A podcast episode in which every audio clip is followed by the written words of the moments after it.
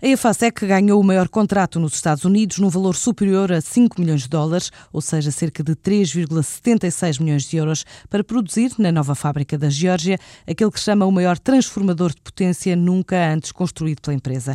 Trata-se de uma encomenda da empresa norte-americana America Energy Corporation para instalar numa central no estado da Louisiana, na zona de New Orleans, na linha de um outro contrato anterior que já está a ser instalado no Mississippi. A dimensão do projeto é considerado como mais um marco importante para a empresa, revela Francisco Almada Lobo, o administrador da IFASEC, responsável pelo mercado norte-americano. É um marco importante na fábrica, no registro de encomendas de transformadores geralmente muito importantes.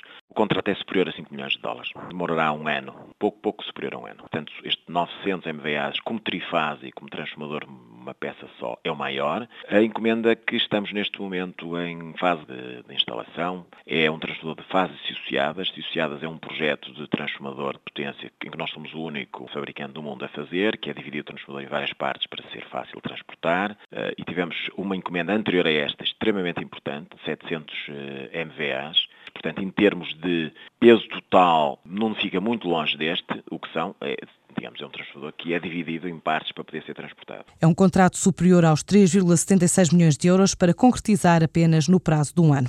A REN vai à China para decidir projetos prioritários com a parceira State Grid, assim anunciou Rui Cartacho, o presidente da empresa, após a Assembleia Geral de hoje, realizada em Lisboa. Nós temos já algumas visitas programadas à China para as próximas semanas e um dos pontos da agenda dessas visitas é exatamente a discussão dos projetos em que a REN vai vai dar o seu contributo. Rui Cartaz foi reconduzido no cargo de Presidente Executivo da REN, na Assembleia Geral, hoje marcada pela aprovação por maioria da alteração dos estatutos, que fixa um novo limite de 25% aos direitos de voto na empresa e que contou com a oposição da Logoplast. O presidente desta empresa, acionista da Redes Elétricas Nacionais, Filipe Bouton, não considera a proposta vantajosa para os demais acionistas minoritários em caso de se quererem aliar num acordo para social. Nós somos apologistas que não haja qualquer restrição aos limites de votos. Como empresa, somos nós, enfim, do ponto de vista conceitual, somos contra qualquer limite aos votos que não permita qualquer concertação de votos, que não permita acordos entre acionistas. Repara, a lei europeia neste momento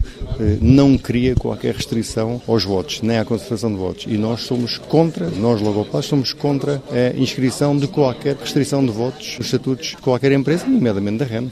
É uma questão de princípio, não, não concordando conceptualmente com esta questão, não podemos votar a favor da introdução deste ponto nos estatutos da REN. Palavras registadas em Lisboa durante a Assembleia Geral de Acionistas da REN, com 84,8% do capital representado. Outras notícias marcaram o dia. Bruxelas deu luz verde à venda do BPN. O aval da Comissão Europeia à operação de reprivatização do Banco Português de Negócios põe fim a uma investigação aberta em outubro do ano passado. Os nomes de Cabral dos Santos e João Nuno Palma foram confirmados hoje na PT como administradores não executivos, através de um comunicado enviado à CMVM, que acaba assim por confirmar o afastamento do nome do antigo Ministro das Finanças, Teixeira dos Santos. A proposta foi da Caixa Geral de Depósitos. O documento adianta que José Cabral dos Santos era responsável pelas grandes empresas e investimentos da Caixa, foi nomeado administrador do Banco Público em substituição de Jorge Tomé, que este mês foi eleito presidente executivo do Banif.